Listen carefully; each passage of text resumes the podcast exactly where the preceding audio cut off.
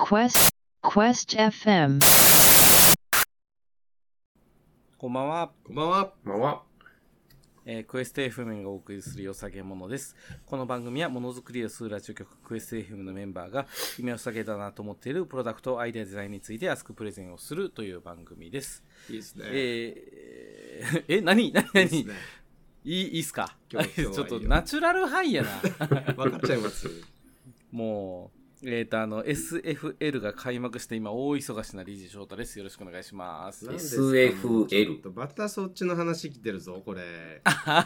多分そっちのやつだぞ。さすがこれ勘のいい男ですねス。トリートだんだん分かってきたぞ。ファイター ?L はなんだラリイーグフ、ライリーグでフ、すライフ。ライフなんでライフなんです かリーグですリーグリーグ。リーグ、リーグ。リーグです。おおーえそう。どのくらい試合するんですかえっ、とね、8チーム出てて、うん。えーうんいやあの見てるんですよ。私は参加してませんよ。 してないん かい。せせプロ、プロ、プロ、プロはいはい。はいあ、まあ、プロのリーグが開幕したんですあよ。れですね、ラリーガが開幕したみたいなもんですよね。ああ、そうそうそう J そう。リーグとあのかねね、。うん。 J リーグもおお二人サッカー好きだから分かると思うんですけど、リーグ戦があって、天皇杯があって、うんルヴァンカップがあって、うん、 ACL があって、うんわけわかんなくないですかわけはわかりますよ。 わかるけどいっぱいあるなと。ひどいな。何を優先したらいいかわかんなくないですかまあ。この間なんて、ヴィッセルなんて、もう8強まで来てんのに、うんリーグ残んなきゃいけないって言って、うん ACL 主力温存ですよ。何してんねんって話でし ょ。うんまあ状況によりますけどね。唯一のタイトルをどう狙うねんっていう話じゃないですか。うん。そうっすね。それと同じようなことが、格ゲー界でも今起きてて大変なんですよ。そこのうリね。リーグ戦もあれば、うんこはいのはいあの、ワールドウォリアーっていう、こう、別の世界大会のための予選もあったりとうか、ん。うん。なんか、あなんかね、こう、同時に3つぐらい大会が並行して走るんですよね。うんあーでそれぞれに同じような選手が出てきて同じように戦うわけですよ。うん。うわできついねあの集中力もどこに持っていくとかどこで温存するとかどこをピークに持っていくために今負けておかないといけないとかサッカーみたいなことが起きてるんですよ。なるほどや。っぱね人間だものね、はい、だってあの J リーグなんて週2回しかないから楽ちんやろと思ってたら大間違い でしょ結構大変でしょ大変僕たちボロボロボロボロよ毎試合1 0キロ走るんだからい移動もあるしそれね。と同じそれと同じことが起きてるんですよ今ここで。そうなんよそれを見てる翔太もボロボロになってるんですねなんかあそうそうそうそうそうな ぜか全全試合見なきゃいけないからねなんでや時間が時間が足りないもん大変なんですよ。なんかもうたださいうん最近すごいのはあとあの出た選手がね自分でそんなのすぐに解説動画出すん ですよ。おーあ。でもあれじゃないですか俺はこの時あの、はいゲームの世界の要はその、プレイヤーとしてじゃなくて感染者として楽しむ方法の入門書とかやりたいですね、あはははそこから。い、やだってさあのやれる人ばっかりじゃないじゃないですか、うんいやまあね、まあね、確かに、見ね。て楽しみたいけど、その世界はね、はいどこをどうしたらいいかももはや全く分からんですよこっちからしたらうんいやこっちからしたらサッカーのことだってよく分かってないですからね。そうだから同入じようなもんですよ入門書が必要なんですよ、入門書がねうん。入門書いるかなサッカー入門書とかありますあるよあるあよれ、サッカーはありますあるあよる。あるよいっぱいへそう、まあ、すぐちょっとね本の企画を絵絵に行くからねちょっと え。とりあえずあのサウナ本から始めてくだうさんいそう。っすね美しいサウナ本から始めたいと思います、はいまあそんな DJ 翔太です。よろしくお願いしお願まいしますすはい。そして最近、えー小学生の息子が、せはいサッカー部に入って、えーそのはいパパサポになった DJ アトシです。なんすかパパサ聞いポたーあト。ことのないパパがコーチをサポートする、パパサポを略してっあていうのがあーっなんてか、要は保護者が借り出されてるやつ、そうですね。あのー、なんでしょう、子供たちをサポートというよりは、コーチのうん指導をサポートするうん。だからこう、まあ、玉拾いは当然、コーンを並べたりとか、はいあの、用具を持ってきたりとか、えー野球だとよくあるやつそうです。ね。あそう、うんでも指導はあくまでコーチなんで、うんもし、こうね、パパがこう、あれやれこれやれっていうわけじゃないんですけど、うんだからね、逆にすごいもどかしくって、やっぱね、あー我が子がいると、あれやれこれやれって言いたくなるじゃないですか。確かやっにぱ確かにそう。でもやっぱコーチが一番ね、その場のこう、指導方針を決めてるんで、まあ、下手に口出しできない。できないな、うーん、そうなんですあよ。難しいですね立ち位置そうなんですよ。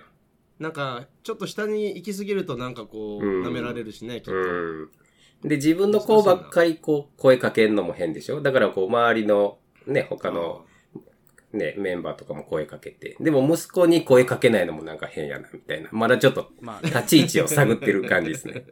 まあね。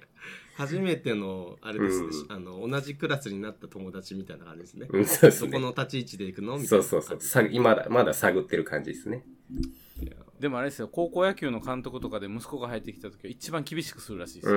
ん、なるほどね。示しがつかないから、ね。他の子供よりも厳しんく。そうそうそうそう。んそうっすねえーもうそこはガツンと言ってください。うん、そうっすそうですね。ね走れってそうっすね。絶対言わなさそう。やめて しかも、ゆる い、ゆるいサッカー部なんでね。そう波波風とかやめよう もうそうっすね。息子にだけ切れてくだ さい。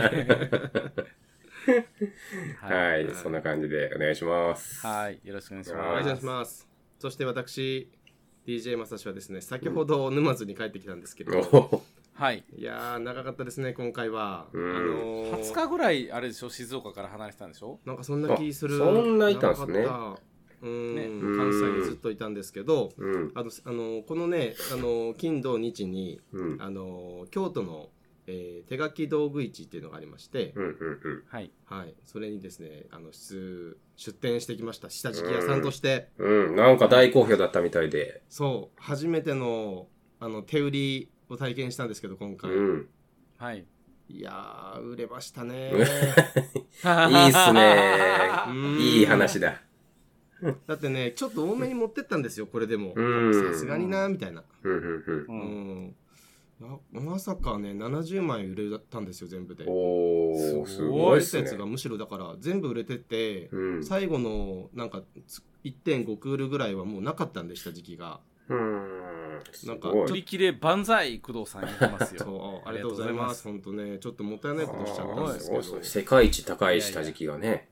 ねえ完売とねそうほんとまあでも楽しかったですなんかこうねは直の反応見ながらできたうんうんでうんあこういう感じでみんな買ってんだなと思ってちょうんっと勉強になりましたいいとっですてねもうんはいいいですね感謝感謝もう本当にもう、あれでしょ、帰りはもう、グリーン車で帰ってきたでしょ。うんあのねあの我が社我が社の車で自分の運転手であのフラフラしながら帰ってきましたあぶね。もうヘロヘロだか 危らないよ。ヘロ危ヘロだからないよ、本も当う。もうにいもう一泊ぐらいゆっくりして帰ってくださいよ、もうめちゃゃ。めちゃ眠くて途う中んビーズ4回ぐらい歌ったもんだってうん想像ができる。 そうビビーズ何歌ったか当てましょうよ。ビーズ足。あれでしょ。愛のままに、わがままにでしょ。あ違う違う違うあのね、ギリギリチョップです違ね。う違うます違いまあ、す違うんだ。あの寝るか否一人かなんギリギリでかなと思っ一た。人なんであの、うんアローンですあの、そっち、しっとりいった。そっちかなとも思ったけど。あとアロー ンそっち意か。外としっとりいきましたすいません、ね、か気持ちはわかるえ、。あれ、会長はどうやって帰ったんですか会長はね今日別口でねあのー先に帰ったんですよ今あ、なるほ日ど。はい新幹線でね、えちょっと僕あの大阪で打ち合わせがあったもんですからーちゃんと会長にはグリーン車用意して帰らしました かうーん金額金額あ DJ ルーが太陽のコマチエンジェルって言ってるわ。 練習しときますいいですね練習しときますいいですね。太陽のコマチエンジェル踊らせたら気持ち悪そう。ちょっとちょっとちょっとどういう基準、まあまあ、うんそんな、そんな DJ ままさしですね。はい、はいありがとうございます。よろしくお願いしますはありがとうござお願いいします。はい。じゃあ番組説明いきますね。えー番組は収録時にインスタグラムでライブ配信を行っております。また、月額有料コミュニティであるクエスト FM バックステージは、収録の後に行われるアフターショーへのズームでの参加や、クエスト FM メンバーの会議風景の配信を見たり、今後リリースされるクエスト FM のプロダクトを先行レビューできるなど、様々な特典を楽しむことができます。はい私たちの活動のサポートにもなりますので、ぜひご参加ください。はい詳しくはクエスト FM のサイト、クエスト -fm.com、クエスト -fm.com をご覧ください。はいということで、はい。よろしくお願いします、えーやっと沼津に帰ってきたうん DJ まさしに今週プレゼンしてもらいましょはう。お願いしまおす願いします。はい。いいですかじゃあやっちゃってはい。食べ物ですか。違いますあでもね関わってるよ今回関わって るあのね、はいもうちょっと自慢したいだけですね今回はもうもはや、ああ、いいと思います。自慢物ねそういうのいいとうえーん。自慢物自慢物いいですかちょっと見ちゃ、はい見せちゃっていいですかはい。思う。どうぞ。これですよこれこの見えてない、見えてない。コメントで見えない。こおれです出てきた。おあ出たー。おおこれ縄文土器のワイングラスもといワイン土器ですワイン土器。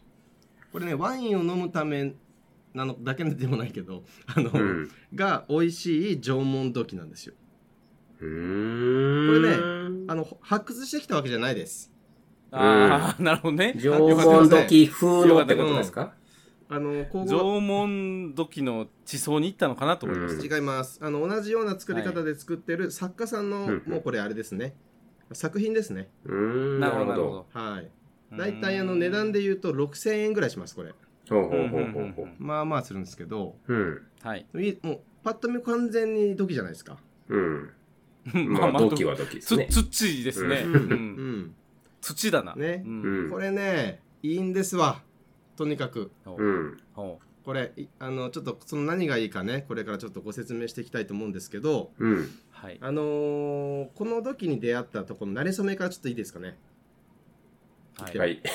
あのー私ね今年あのミュージアムグッズの本出したじゃないですかはいはいははいいははい。い。この間、なんかイベントもやってましたようねん。そう「ときめきのミュージアムグッズ」っていう本作ったんですけど、うん。その著者さんで大沢さんっていう方が来ていてですね、うんうん。その方にあの3年前ぐらいにちょっとあのイベントでナンパしてうん。はい。であの打ち合わせしましょうと1回うん。なるほど。なりましてで、うん。そういう面白い人と打ち合わせする時ってやっぱちょっと面白いとこ行きたいじゃないですかうんうん。まあまあ。あまあまで探したところ、誰かに教えてもらったのかなあのー土器で飲めるワインバーっていうのがあるんですよああ、あるんすね。もともとそういうのはあるんですよこれうが変なあ。ーん。変な店。一番いいでしょ だって、。いいうん、であのでもねあのーでも古墳の人と行くべきちゃいますそれ。いやまあそうなんですけどねまあでもそっち寄りじゃないですか、ミュージアムの人だ博物館の人だまあまあうんまあまあ。そうそうそう好きだから絶対ねでうんまああのいいい感じでそこはできたんですけどあのね、うんえっと、浜町の方にあるのかなあのーベネリアパッサージョっていうお店お店があるんでへうーんこれねちょっと。ねあのーぜひみ行ってみていただきたいですねベネ、ビネリアパッサージベュね。ネベネベネベネリアパッサージョベネリア。はい、うんちょっと前にねアドマチック天国にも出てたんですけどうん。うーん。あのねかなり尖ってます食べログ見てますけど、だいぶ来てますね。かなり尖ってますうんあのワインとかねあとあのこの土器土器でもちろんワイン飲めるんですけどうん。あとその何ですかねこうでかい貝の貝殻とかでも飲みますうん。なんかこの食べログの写真もなんか、ね、縦型じゃなくてこう、お皿型っていうか、横に広いですうね。んなんかねいろんな形のがあるんですよここにはほうほうほはいあのー何ですかねこの店長さんがかなり特徴的でううん。こう、はいワインをたしなむ時の、まあ、うん美味しく飲む方法っていくつかいろんなこうね、うん。あのー方法があると思うんですけどうん。彼のこう方法としてはこういう手記うんうに、ん。のあのいろんな重心があるらしくて重さの力点がはいはいはい。ほうほうほう。これが整ってる手記で飲むとうん。ワインの美味しさ全然変わるよっていうのを言ってる人なんですよへーでもその理論はさらっと説明されたんですけどせん全然分かんなかっ たですあ、今もう分かってないですうね。ん全然そ分かってないうんれ はこう思ってうんこれいいねみたいな話なんで重心ここだねみたいな 感じらしいんですけうどんでそれ飲むと、うん。まあ、口当たりにも良いいいとうん。持ちやすく飲みやすくなるそれも味に関わってくるよみたいな話らしいんですけどうん。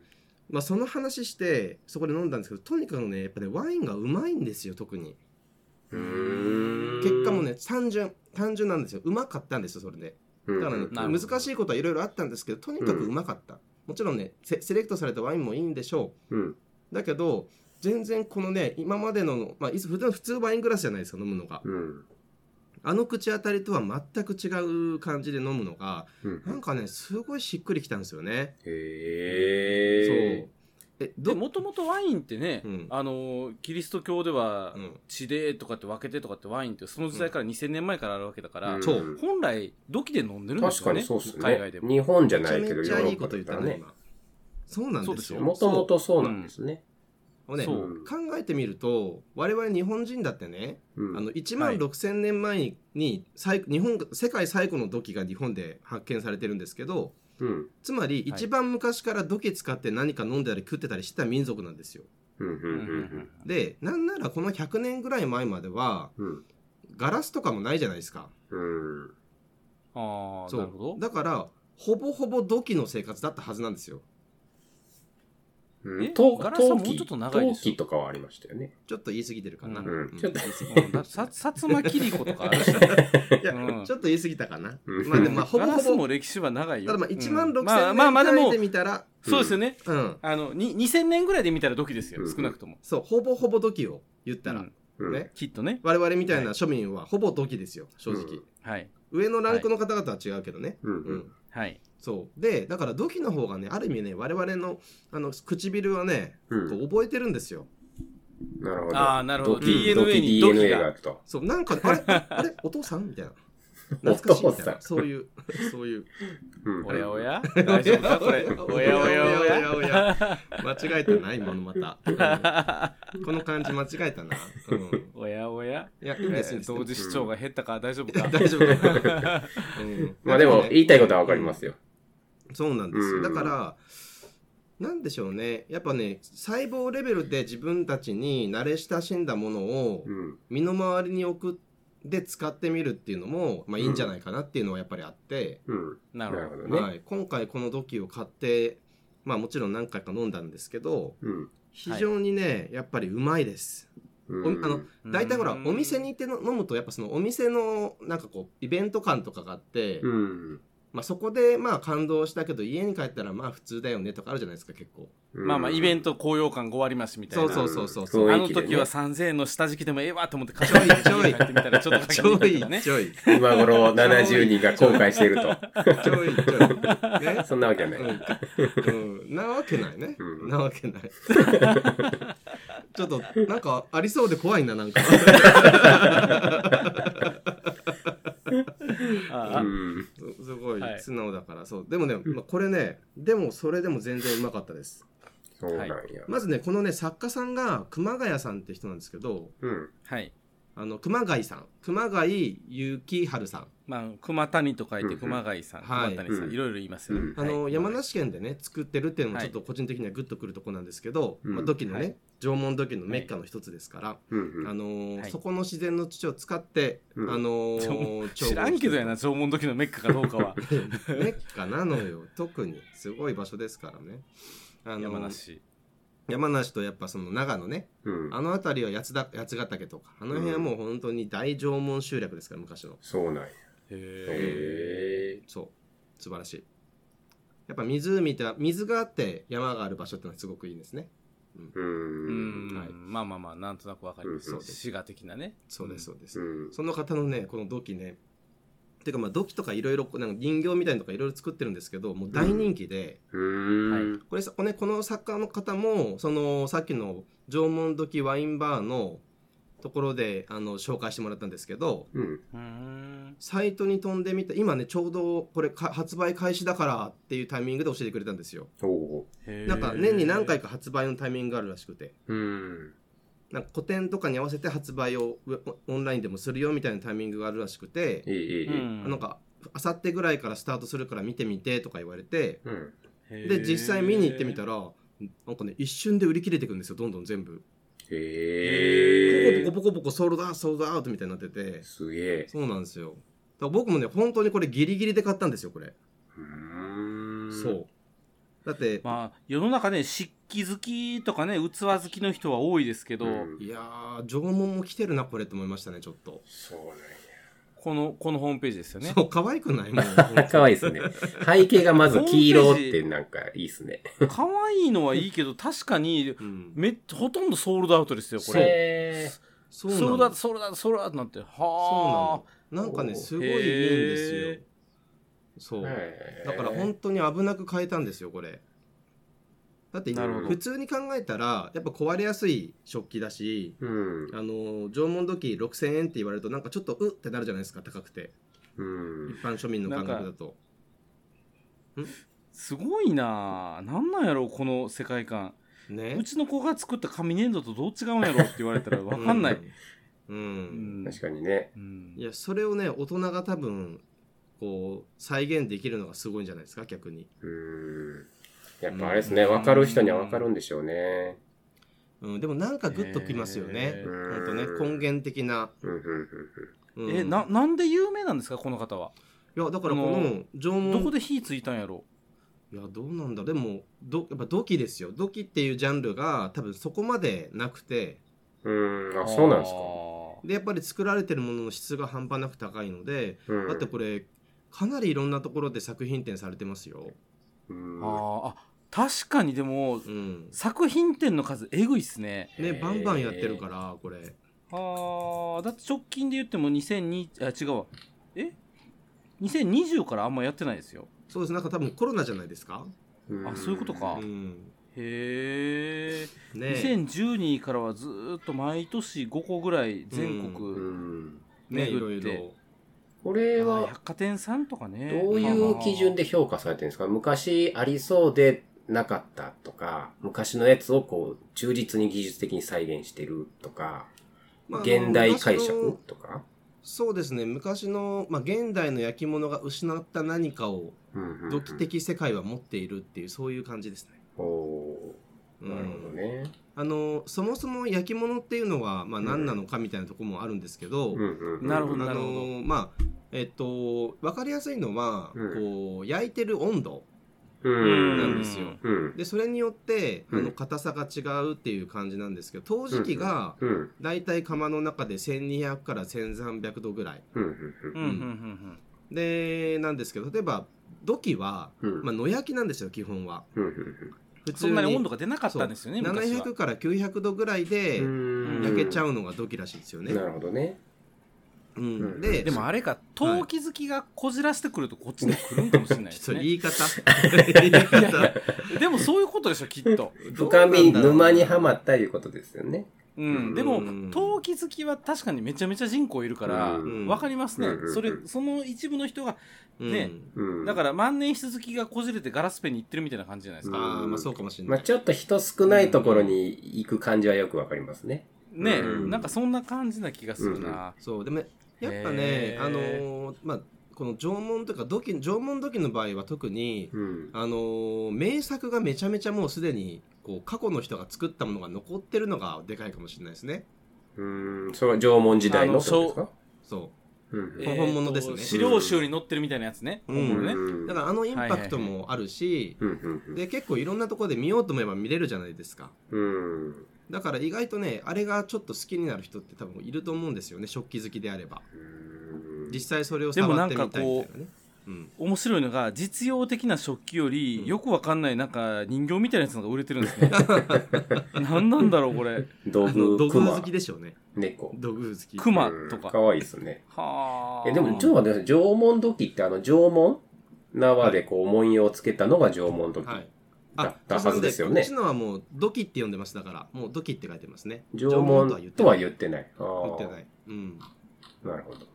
えいやでもね本当あうんのこのほんまや縄文じゃないぞこれは土器やドキドキドキよ弥生土器かもしれへんしいや弥生土器ではないですねいやいやいやいやねちょっと違いがわかんないですね。そそこは一緒でしょうん一緒一緒一 緒そこ は一緒一緒じゃんあでもね だって縄文じゃないしなんならねちょっと薄いからはいあのちょっと弥生寄り ですよりより。弥生寄りですなんなら、うん土器のって言ってくれたらいいのうにんなんか縄文ってつくからややねこしかったんですずよーっと最初から気になってたんですよ。文様ないからなーと思って。確かにあ ーすごいわかる確かに俺縄文言ってますねうん。土器ですどっ土器です、うんうんはいすいませんほらめっちゃ怒ってるよでジャッシュ腕組みしてるもんめっちゃ怒ってるわ俺ずっと縄縄目についてずっと考えてたっていう顔してますごめ んね、ほんとごめんごめん。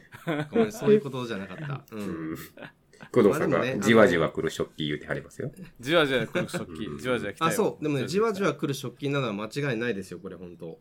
うはん。ないんやっぱり、パッと見何がいいかわからないけど、わかると一生使えてかおくなる。 聞いたことある。はい。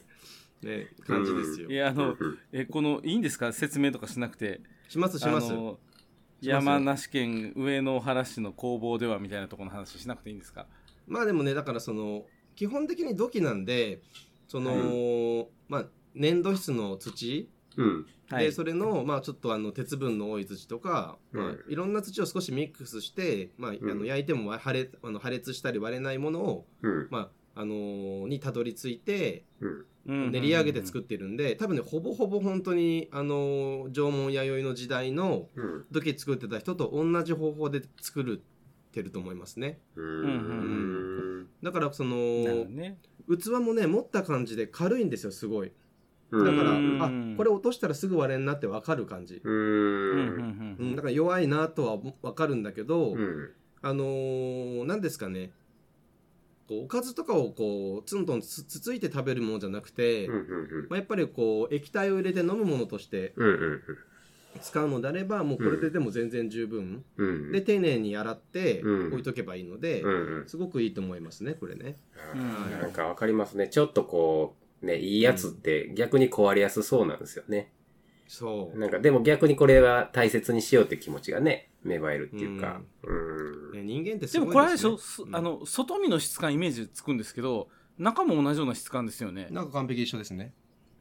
あのーあ洗うんですかあのね、まあちょっと水で流して置いとくぐらいです。うん。はあはあはあはあただその、例えばワイン入れて、入れたまんまにしてそのままにしとくと染みていっちゃうんで、だいぶ。染みますよねだってこれ、きっとねゆの釉薬ないから、全う。く。うんはい。そう思ったんですよ、うんうんあの全然つるっとしてないのにどうすんやろうと思っだて、から飲み終わったら、まあ水でジャジャジャジャっと洗って、こう置いとくだけですね。うん。洗剤とかもつけないまあつけてもいいけど、まあそんな、あんまり気にしなくていいんじゃないですかね。 うん。まあ昔はね、洗剤なかったですからね。あまあ確かに使そってうなだいけでしょだどってもう昔の人。うん。いやまあそうだけどそうまあんあまり匂いのね、つくものだったらあれですけど。でもワインって決めとけばいいんですよやそれ一人暮らしだね。から勝てるんですよそれ、うん一人暮らしだから使えると思うどうかないやいや、でもいいですうんよ。ぜ絶対嫌がられますってそんなでもね、だからその、もう何万年もに、まあ、に何千年もに、ね、日本人が作ってき、使ってきたアイテムを、うん。まあ、日常の中に置くことによ、置くよっての癒しうん。とか、まあ、そういう感覚はやっぱりね、すごくいいと思うんですよ、やっぱり。ううんあのね、こう、便利とかそういうことにやっぱこう行きがちじゃないですか。うんあの、物を買うときとか、機能とか効率とかあるじゃないですか。はいはい。一、うん回置いとこと。うん。あの、日本人の DNA に立ち返って物を選ぶ。うん。ここをちょっとうん推奨したいなと思っております。うんはい、あのね、ちなみにこれ、プラスアルファ情報で言うと、これね、あのーはい野焼きで作るそうなんですけど、はい温度が低いっていうことはですよ。うん。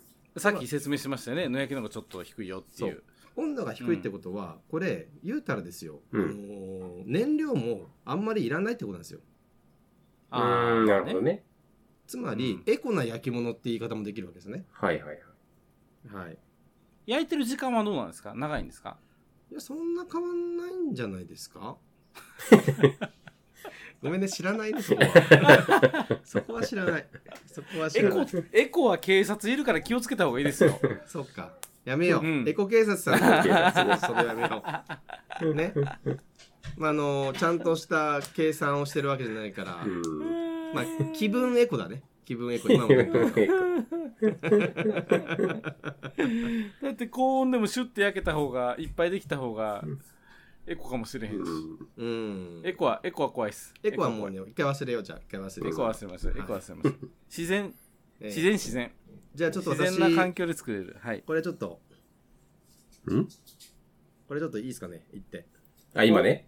はい、何であ行っすかちゃいましょ何うです。かそれは。ワインワイン。うん。ワイン。おいっちゃうんだ。お、いい歌。いいよと言いましたよ。ね、これこれ。ちょリスナーさんに解いてますでしょうかちょちょっことですよ、ちょっと。れ。はい。ね、こいつもの良さげ者っぽい。う、こういう感じね。はいはい。こうこういうはい。香りは立つんですかやっぱり。このね、形がね、丸いじゃないですか。実はワイングラスの形なんですよ、これ。あーうーんワイングラスの下の棒がないとこみたいなそ感う、じだでからもねう。十分。そうかそうかあ、。すごい、すごい匂い。ちなみに今日はあのどちらのワインを開けてるんですかそれ。こちらはですね、私の好きなハウスワイン。えー、クラレンドルだったかな。はい、クラレンドルっていうワインですね。うんあの、ー、オーブ、あの、オーブリオンってしわかりますアメリカでしょオーブリオン。アメリカじゃない。カリフォルニアアメにリカじゃないええフランスのオーブリオンですよ。うんシャトー・オーブリオンっていうわあーの失礼さ三大ワインの失礼一つそうだわ。あの、うんあっちだ。えっ、と、ボルドーだ。ボルドーの五大シャトー だ。そうだそうだ。オうーブリオン失礼しそまのうしちの一つのシャドウの、これはがいサードワインですね、へーだからかすかにその雰囲気を残してるけど3000円ぐらいで買えるうんうん。結構お買い得で美味しいワインです、た。へえ。うんちょっとじゃあいただきますはい。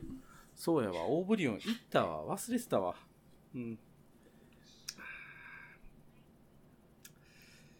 一番 合うい一番合うこれや、オーブリオンの人もまさか ね、こんなとこでね、土器で飲まれてるとは思ってないよな。一番合う これもう2回言った。 DJ でも淳と帽子ぐらい合う、ちょっとどうかな。ちょっとよくわかんない。ちょっとどうかあなの。台本通りでちょっすとよくわかんない。ちょっとよくちょわっとかんない言うこと決めてましたよね、今ね。 ちょっとうん。急に言われたら出てこないから、沖に行ったら面白くない DJ まさしっていうのがね、出たかいやでもねほんバとッコーンね打たれてましたよ、今。でもワインって土の香りとかって表現しますもんね。もと確かにもと土の香りだもんもうこれ土の香りするんですか、それ。かすかにねいや、今ワインの匂いでしょ、それ。どう考えても。どう考えてもワインの匂い。ななんんかか、ねすごいねうん。なんかあのー特にわかんないですま赤ワインだと引き立つ感じがします、でもへえ。うんなんでなんだろううん